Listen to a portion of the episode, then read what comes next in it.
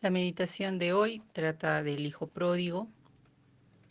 Esta parábola la conocemos todos, no la vamos a leer porque es un poco larga, pero la podemos encontrar en Lucas capítulo 15, versículos del 1 al 3 y versículos del 11 al 32.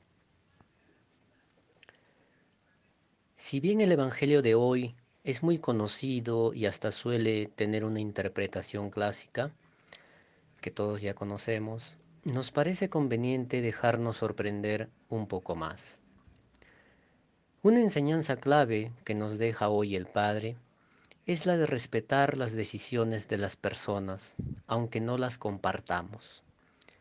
El hijo menor decide pedir su herencia y viajar, y el Padre se lo permite, respeta su decisión. Pero en general, a nosotros siempre nos cuesta respetar las decisiones de los demás y al contrario, solemos estar propensos a criticar, como si las personas no fueran libres de hacer con su vida lo que consideren más apropiado. Y les voy a poner un ejemplo real. Una familia del campo tuvo dos hijos. El mayor se comprometió muy pronto con una joven que conoció, pero esta joven ya tenía un bebé de un compromiso previo. Ya se imaginarán la crítica de los vecinos. ¿Cómo es que se ha juntado con alguien que ya tiene un hijo? A lo que se suma la crítica de la iglesia. ¿Se han casado o son convivientes? Convivientes, padre. Entonces están en pecado y no podrán comulgar. Este hermano mayor, junto a su pareja e hijo, se fueron a vivir a otro pueblo. Y la historia del hermano menor es la siguiente. Él se quedó en casa ayudando en los trabajos del campo a sus padres y cuida de ellos. Hoy ya tiene más de 45 años. Sobre este hijo, los vecinos ahora se preguntan, ¿hombre maduro y no se ha casado? Eso está mal. ¿No será homosexual? Dicho sea de paso, en ambos casos, eh, muchas veces los vecinos tenemos que reconocer que somos nosotros mismos que criticamos la vida de los demás. Pero el Evangelio de hoy nos hace ver que debemos respetar las decisiones de las personas. El padre deja en libertad al hijo que le pide la herencia sin saber si un día volverá o no. Cada ser humano busca su felicidad y realización y aprenderá de sus aciertos y desaciertos pero cada uno tiene que decir cuáles son sus aciertos y desaciertos. ¿Qué preferimos? ¿Un hijo que sale a buscar su felicidad a un pueblo extranjero emprendiendo su propio camino? ¿O un hijo que se queda para siempre en casa junto a su padre y vive amargado? Quizás ninguno o ambos. Cada uno que busque su camino y haga con su vida lo que crea mejor el Padre bondadoso permite ambas opciones y no se escandaliza por ninguna. Y démonos cuenta que el Evangelio dice que el hijo menor se fue y derrochó su fortuna. No dice que robó, mató o hizo daño a nadie. Gastó su fortuna porque era suya. ¿O no es libre de hacer lo que le plazca con lo que es suyo? Es el hijo mayor el que, al reprochar al padre, dice, ese hijo tuyo que se ha gastado tu dinero con prostitutas. Le añadió un detalle más. Pero, ¿cómo sabía el hijo mayor eso si él no estuvo en ese pueblo extranjero? Y es que además que solemos juzgar, juzgamos con malicia. ¿O es que quizás es lo que él hubiese hecho de haber, de haber estado en tal situación? Supongamos que fue algún viajero quien se lo contó. Fue un chisme. Pero recordemos también que San Juan de Dios andaba con prostitutas, visitaba prostíbulos y a las que convencía las traía a su casa. A Jesús también se le cuestionó que andaba con pecadores y prostitutas, y él dice, sí, ellas me necesitan. Respetemos entonces que las personas vivan y no seamos apresurados en juzgar. Quizás solo podríamos hacernos una pregunta general como esta. ¿Le está haciendo daño a alguien? Si alguien decide quedarse con sus padres toda su vida, ¿le está haciendo daño a alguien? Si un varón o una mujer decide comprometerse con una persona que tiene un bebé de un compromiso previo, ¿le está haciendo daño a alguien? Al contrario, le están haciendo un bien a ese bebé proveyéndole un hogar. José y María hicieron lo mismo. Si alguien no puede o no quiere confesarse, ¿le está haciendo daño a alguien? Esto sí nos cuesta, ¿no? Siempre queremos que los demás hagan lo que yo quisiera que hagan. No estoy diciendo que no se confiesen, estoy diciendo que cada persona puede decidir libremente. Si alguien decide confesarse, bien, y se respeta. Si otro decide no confesarse, bien también, y se respeta. Nadie le puede obligar, ni amenazar con el purgatorio o extorsionar con el infierno. El padre de la parábola nos desafía a respetar las decisiones de sus hijos, que además ya son mayores de edad. Pero también debemos respetar las decisiones pequeñas que pueden tomar nuestros hijos e hijas menores de edad, pues sólo así aprenderán a tomar decisiones para discernir el camino de su verdadera felicidad. Jesús cuenta la parábola como respuesta a lo que dicen de Él, que Él acoge a pecadores y come con ellos.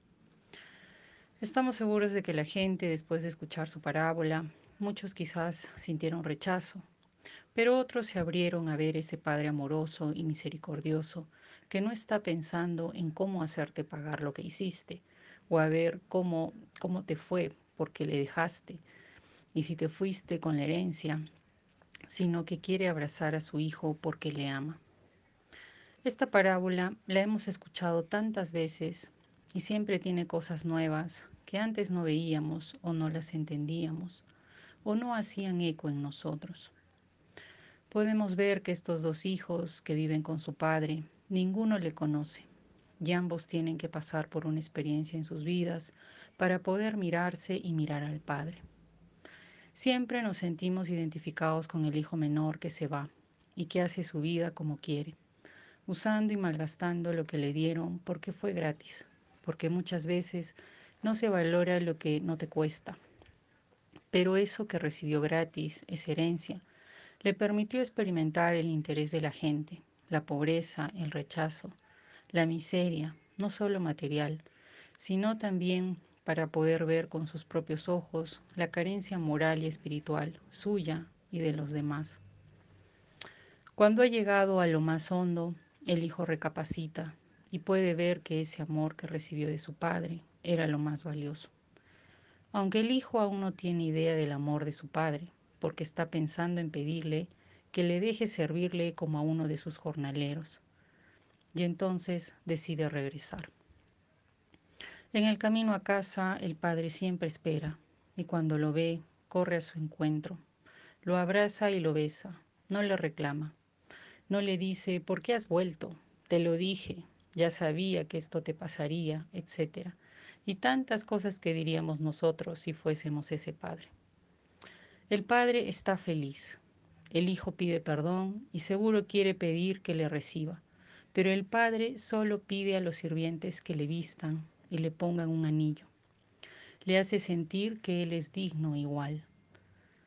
El hijo, imagino, que asombrado por la reacción de su padre, se deja acoger porque se reconoce hijo amado, a pesar de lo que ha vivido y entra en la alegría del Padre. Solo el amor puede hacernos quitar toda culpa. Sabemos que la idea del no merecimiento que nos decimos, a pesar que sabemos que Dios nos ama, no la creemos. La sociedad y a veces la idea del pecado la tenemos tan arraigada que no podemos sentirnos merecedores del amor de Dios. Tenemos que pagar primero las culpas para recibir perdón o el amor. Esas ideas y otras más no nos dejan compartir la alegría del Padre y sentirnos en casa. Reflexionemos entonces, ¿Realmente me siento amada? ¿Realmente me siento amado por Dios sin condiciones? Por otro lado, el hijo mayor que siempre estuvo en casa, sintiendo que tiene que hacer, cumplir, portarse bien, no hacer fiestas, no disfrutar de lo que quiere, postergándose porque cree que no es correcto, porque cree que el padre no aprobaría eso. Pero ni siquiera se lo preguntó, se quedó con sus y si hubiera y si, y si hiciera esto y si hiciera aquello, pero nada, sigue en lo mismo. Muchos hemos crecido también como el hijo mayor, haciendo y cumpliendo, pero tan lejos de entender el amor del Padre, con ideas y creencias tan limitadas que no dejan salir de uno mismo para poder encontrarse con el amor incondicional del Padre. El hijo se entera de la fiesta que ordenó el padre para hacer al hijo que ha regresado. Obviamente el hijo mayor se molesta. Recién cuando pasa esto, él saca todo su enojo toda su queja y se permite expresarla. Y es cuando lo dice que el Padre tiene algo para decirle. Hijo, siempre has estado conmigo y todo lo mío es tuyo. ¿Comprendemos esta frase? Todo lo mío es tuyo. Ya era tuyo todo siempre, el amor del Padre. no, no te lo tenías que ganar, solo tenías que abrirte a sentirlo. Estamos en medio de tantas cosas buenas a nuestro alrededor, pero sentimos que no las merecemos, que no son nuestras, que no hemos hecho nada para merecerlas. Pero recordemos que es un regalo, solo recíbelo y ábrelo. Ese es el deseo de tu Padre, que tú lo tengas.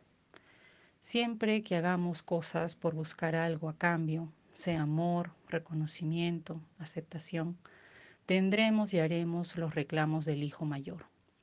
Yo hice esto tantos años, yo que te serví toda mi vida, yo que me sacrifiqué por ti, etcétera, etcétera.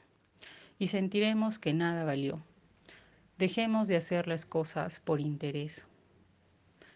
Que este tiempo de cuaresma no sea un tiempo de sentirnos culpables ni de sentirnos tristes, sino que sea un tiempo de encuentro que podamos no solo pedir, sino también abrir nuestro corazón para acoger el amor del Padre que ya tenemos desde siempre. El abrazo del Padre no se entiende a nivel de la mente, solo a nivel del corazón. Dejemos de atribuirle a Dios la idea del amor condicionado que nos han enseñado y hemos aprendido. Que nos dejemos abrazar por el Padre y desde ese amor mirar también a los demás sin juicio, sin esperar recibir algo a cambio solo dar lo que recibimos.